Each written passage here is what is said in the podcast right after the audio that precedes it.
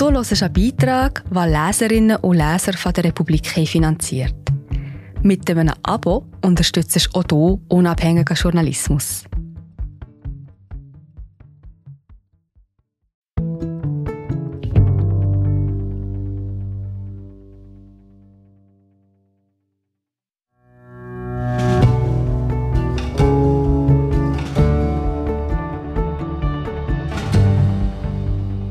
Viele Kosovarinnen sind gut ausgebildet, doch es fehlt an Jobs und konservative Familienstrukturen prägen noch immer das Zusammenleben.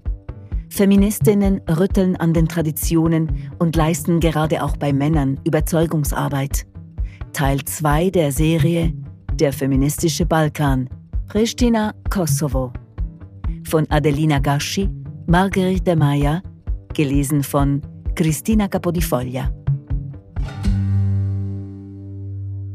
Zu Ferienzeiten sorgt das sonst etwas verschlafene Pristina. Dann ist die Hauptstadt Kosovos voller Touristen, zumeist auf Zweitheimatbesuch.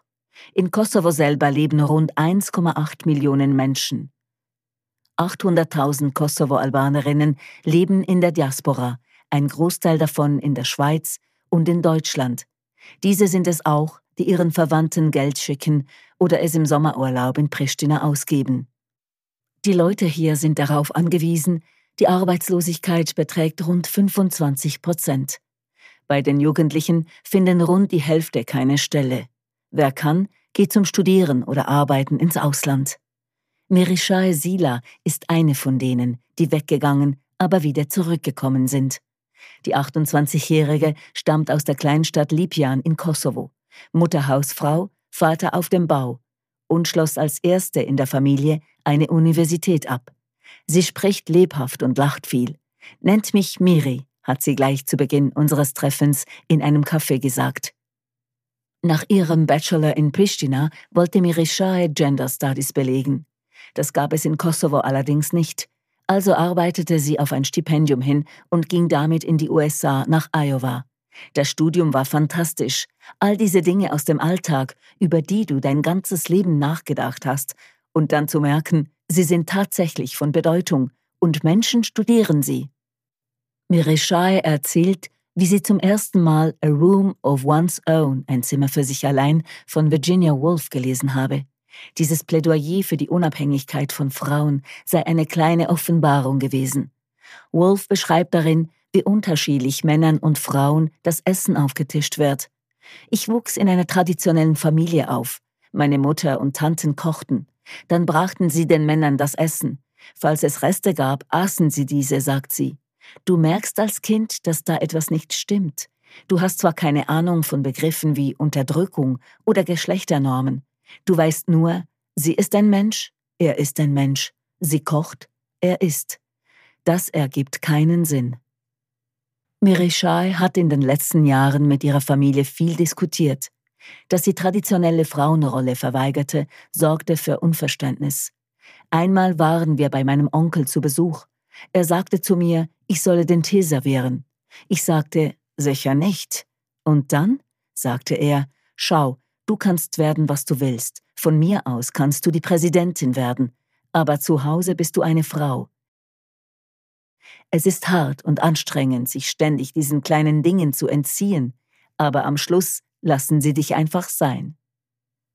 Die ständigen Auseinandersetzungen sorgten für Distanz zwischen Mirishai und ihrer Familie, zumindest eine Zeit lang. Das Gute ist, wenn du erstmal das schwarze Schaf der Familie bist, kannst du wirklich machen, was du willst. Sie lacht. Sobald dich die Leute verrückt nennen, bist du frei. Heute wohnt Mirishai wieder bei ihrer Familie, mit ihren Eltern und einem Teil ihrer Geschwister. Ich musste nicht zurückkehren, ich wollte es. Und vielleicht ist diese Autonomie über das eigene Handeln der zentrale Punkt. Sie sei nach Kosovo und in ihr Umfeld zurückgekehrt, weil sie etwas voranbringen wollte. Manchmal musst du diejenige sein, die sagt, nein, das ist nicht richtig, das ist nicht fair, ich weiß es besser, ich habe mich damit auseinandergesetzt und das studiert. Sie musste aber auch lernen, den Leuten dort zu begegnen, wo sie stehen, was manchmal ein schwieriger Prozess war. Als Kinder kauften wir zum Internationalen Frauentag am 8. März immer Geschenke für die Mütter. Irgendwann entschied ich, meiner Mutter kein Geschenk zu kaufen, weil ich nicht einsah, warum wir nur diesen einen Tag feiern sollten und an den restlichen Tagen die Bedürfnisse von Frauen ignoriert werden. Und so habe sie ihrer Mutter kein Geschenk gemacht und diese damit tief verletzt. In Kosovo ist es nicht ungewöhnlich, dass mehrere Generationen in einem Haushalt zusammenleben. Das hat nicht nur mit einer patriarchalen Mentalität zu tun. Die Familie und erweiterte Verwandtschaft ersetzt teilweise.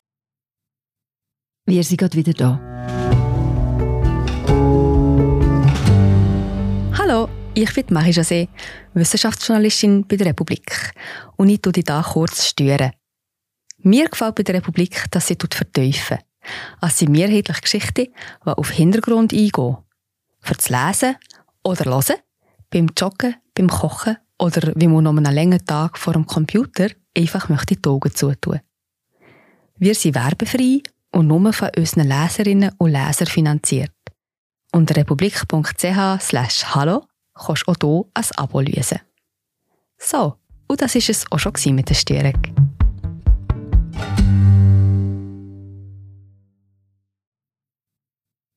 Fehlende wirtschaftliche wie auch soziale Sicherheit. Generell sind in kleinen Ländern, in denen staatliche Strukturen lange instabil waren oder man dem Staat misstraut, die Familienstrukturen stärker, sagt Politikprofessorin Aida Hosic von der Universität Florida, die sich intensiv mit Fragen der internationalen Sicherheit, insbesondere auch nach den Balkankriegen, auseinandersetzt. Dass man dem Staat halbwegs vertrauen kann, ist in Kosovo ein relativ neues Gefühl. Während des Kosovo-Krieges 1998-1999 starben oder verschwanden über 13.000 Kosovo-Albanerinnen, rund eine Million flohen oder wurden vertrieben. Bereits ein Jahrzehnt zuvor hatte der autoritäre serbische Präsident Slobodan Milosevic die Autonomie der Region Kosovo, die innerhalb Jugoslawiens zur Sozialistischen Republik Serbien gehörte, massiv zurückgestuft. Die albanische Sprache wurde in Schulen verboten. Kosovo-Albaner verloren ihre Stellen in der Verwaltung. Kosovarische Institutionen wurden aufgelöst, Gelder gekürzt. Parallel dazu versuchte der damalige kosovarische Präsident Ibrahim Rugova eine Schattenregierung aufrechtzuerhalten, während die Kämpfer der kosovarische Befreiungsbewegung UCK in den bewaffneten Widerstand gingen. Krieg und Wirtschaftskrise zeigen bis heute Nachwehen. Im Zentrum von Pristina steht das Denkmal Heroinat. Es ist ein Frauenkopf im Relief und besteht aus 20.000 Eisenstiften, für schätzungsweise 20.000 vor allem von serbischen Soldaten vergewaltigte Frauen im Kosovo-Krieg. Oft wird Sicherheit als die bloße Abwesenheit von Krieg und Waffen gedacht, sagt Professorin Hosic. Gut, man hat der UCK zum Beispiel die Waffen weggenommen, aber gleichzeitig tut man alles dafür, Kosovo zu militarisieren. Es sei ein großes Problem, wenn Sicherheit nach Kriegen jeweils bloß militärisch verstanden werde. Oft fehle Nachkriegsordnungen die weibliche Perspektive. Für Frauen, aber nicht nur, kann Sicherheit nämlich auch bedeuten gute Ausbildungen, gute Jobchancen, niederschwelliger Zugang zu Gesundheitsangeboten. Zwar sind viele junge Kosovarinnen heute gut ausgebildet, doch die Chance, mit einem Abschluss in der Tasche einen Job zu finden, ist gering.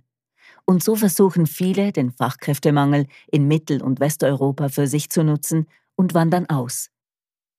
Wer bleibt und Arbeit findet, ist entweder bei den internationalen Organisationen tätig, die sich zu Dutzenden angesiedelt haben, oder sie kommen im informellen Sektor unter. Rund 30 bis 40 Prozent der Erwerbstätigen arbeiten ohne Vertrag und folglich ohne Sozialleistungen. Einspringen müssen dann Familienmitglieder. Die fehlende Verlässlichkeit von Institutionen und Korruption führen dazu, dass tradierte Gefüge und Rollenbilder bestehen bleiben. Fehlende Renten, Krankenkassen und Gesundheitssystem. Es sind die Frauen, die sich um Kinder, Haushalt und ältere Familienmitglieder kümmern. Nur rund 20 Prozent der Frauen in Kosovo sind erwerbstätig. Mirishae Sila berät heute Organisationen bei ihren Projekten zur wirtschaftlichen Entwicklung von Frauen auf dem Land. Für sie ist klar, wirtschaftliche Unabhängigkeit ist der wichtigste Punkt für Frauen in Kosovo. Dabei ist die Erbschaftsfrage einer der größten Hürden. Gesetzlich wird im Erbrecht nicht zwischen Söhnen und Töchtern unterschieden, und doch wird patrilinear vererbt. Töchter und Witwen erhalten nur einen Bruchteil der Immobilien und des Landbesitzes, wenn überhaupt. Manchmal wird ihnen das Erbe vorenthalten, manchmal geben sie es von sich aus ab. Mirischai erklärt, Frauen sagen sich selbst, ich gehe aus der Familie und lebe dann sowieso mit jemandem, der sich um mich kümmert. Mein Bruder wird die Eltern versorgen müssen. Er braucht die Erbschaft.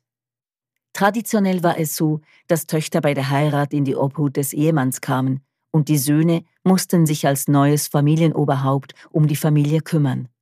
Es ist ein sensibles Thema, sagt Mirischai, vor allem wenn man mit Männern spricht, weil sie das Gefühl haben, du nimmst ihnen etwas weg. Sie sagen, ihr Frauen seid doch privilegiert, denn jemand muss sich um euch kümmern. Der Druck auf die Männer ist groß.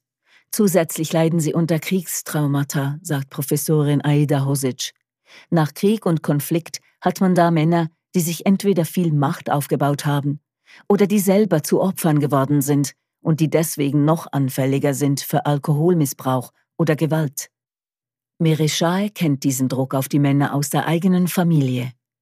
Wenn ich daran denke, wie mein Vater früher vom Bau kam, er arbeitete von früh bis spät zu einem tiefen Lohn und musste für die ganze Familie Verantwortung tragen. Besucht sie heute als Beraterin Familien, betont sie insbesondere auf dem Land, dass es ihr nicht nur um Frauen gehe. Manchmal muss ich mit dem Familienoberhaupt sprechen. Ich erkläre ihm dann, wie die Männer in seiner Familie auch davon profitieren würden, wenn die Frauen unabhängiger wären.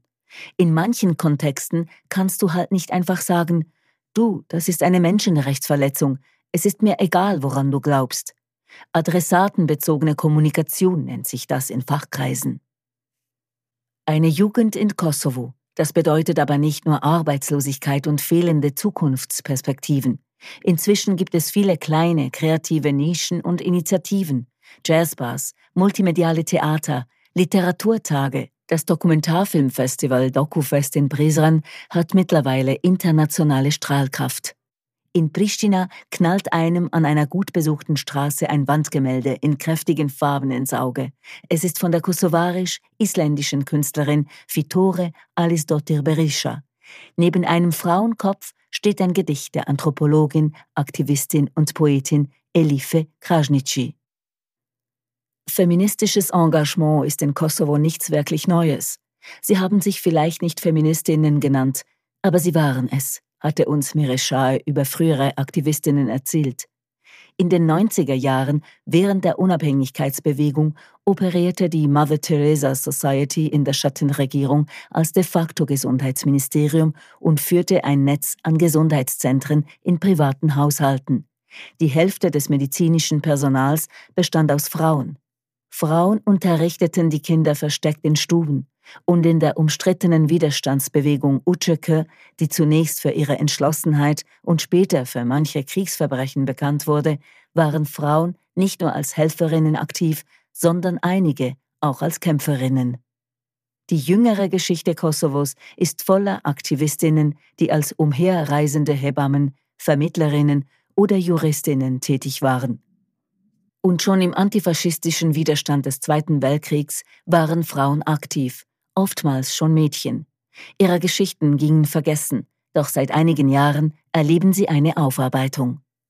Die doktorierte Anthropologin Elife Krasnici hatte für ihre wissenschaftliche Arbeit die Geschichte der Illegalia untersucht, einer illegalen Untergrundbewegung.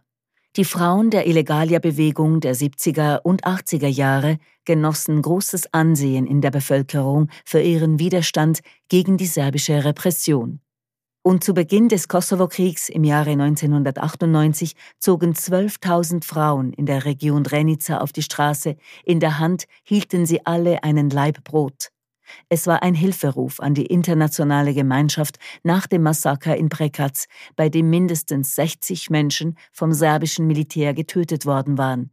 Dieser Moment ging in Kosovo in die Geschichte ein, als Brotprotest von Drenica. Der öffentliche Respekt für die widerständigen Frauen ließ sich jedoch nicht in das Private übersetzen, schreibt Eli Krasnici.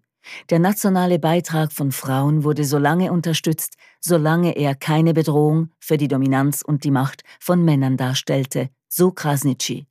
Macht kommt mit Privilegien, und diese werden selten freiwillig abgegeben.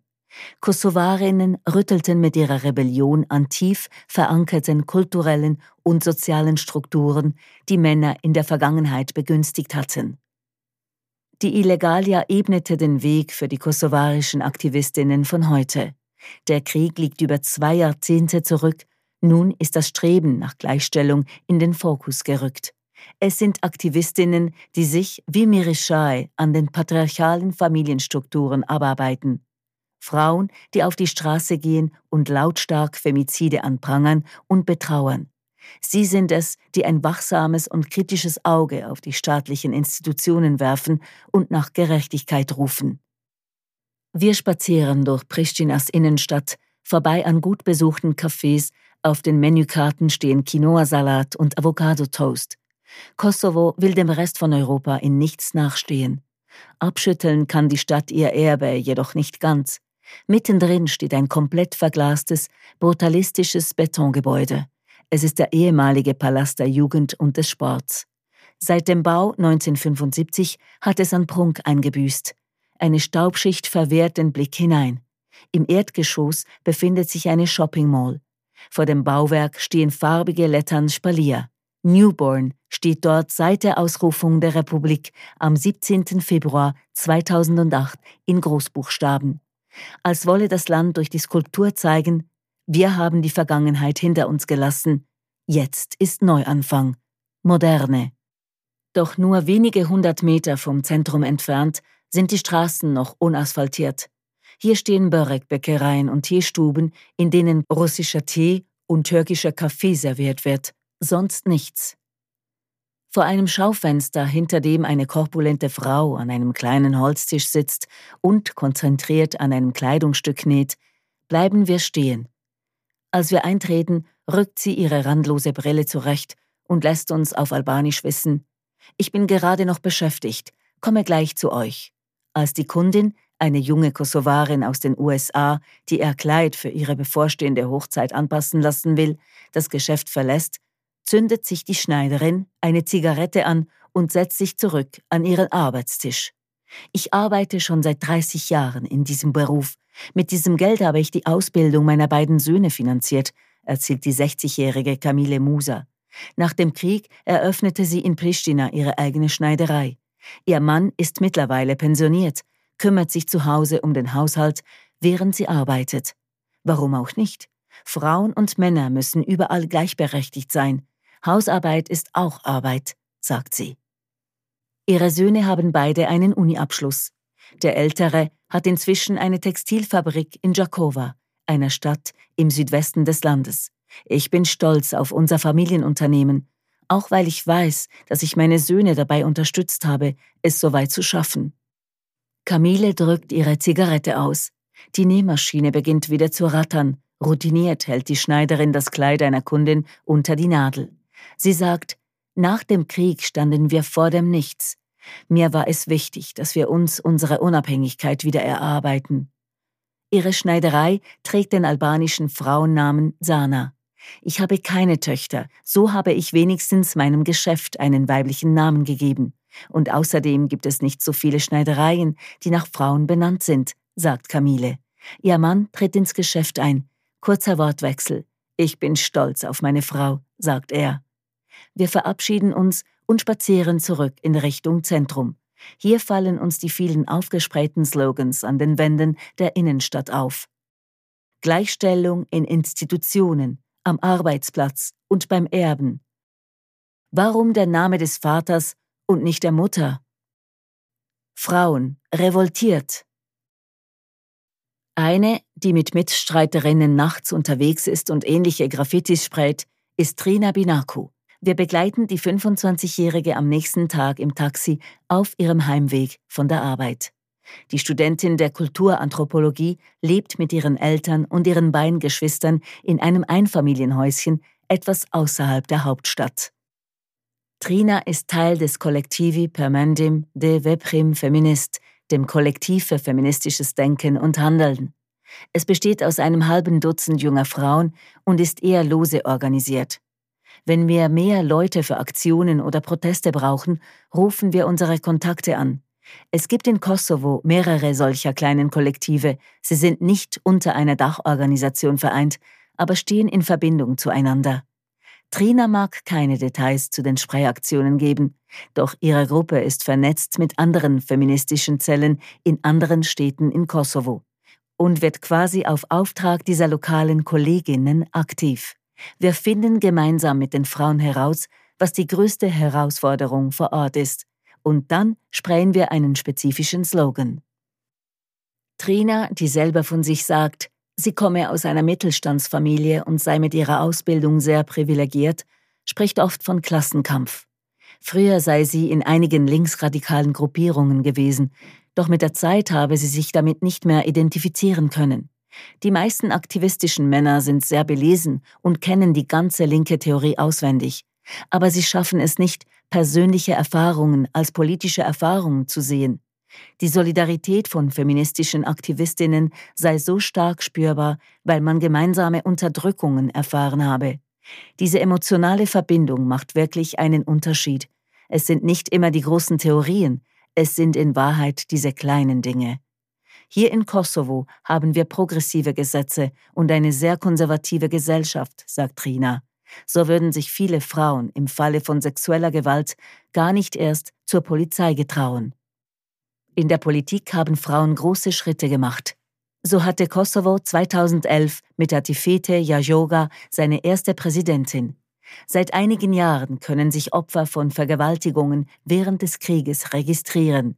Das bedeutet für viele nicht nur eine Anerkennung ihres Leids, sondern auch das Recht auf eine kleine monatliche Kompensation.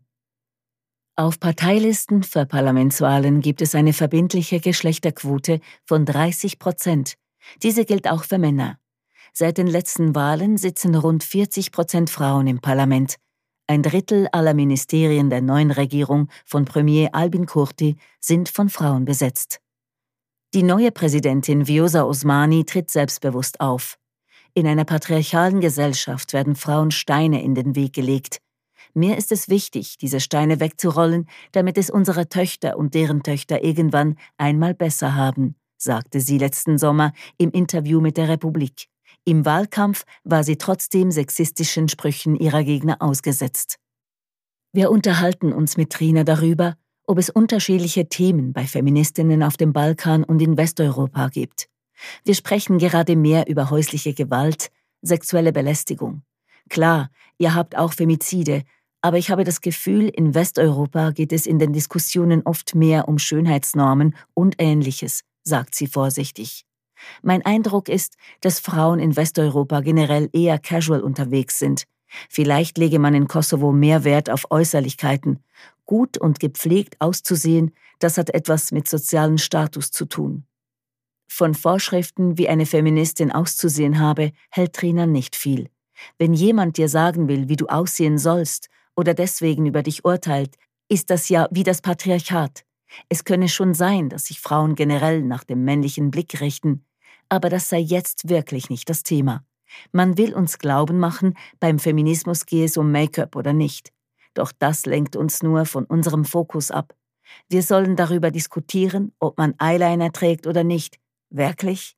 Solchen Leute sage ich, geh bitte einfach weg, schließt sie und lacht. Am nächsten Morgen stehen wir früh auf, denn am Nachmittag fahren keine Busse mehr von Pristina in die albanische Hauptstadt Tirana. Der Reisebus ist aus den 90er Jahren und klappert in der Mittagshitze, während wir über das albanische Gebirge kurven. Vor dem Fenster ziehen weißleuchtende Felsen und steil abfallende Schluchten vorbei bis zur Autobahn im Tal. Und irgendwann, während wir auf einer einspurigen Straße an Dörfern und Kleinstädten vorbeifahren, beginnt der Verkehr zu stocken. Wir sind angekommen. Die Hitze schlägt uns entgegen, als wir auf den staubigen Asphalt des Busbahnhofs hinaustreten. So beginnt die dritte und letzte Etappe unserer Reise in Tirana.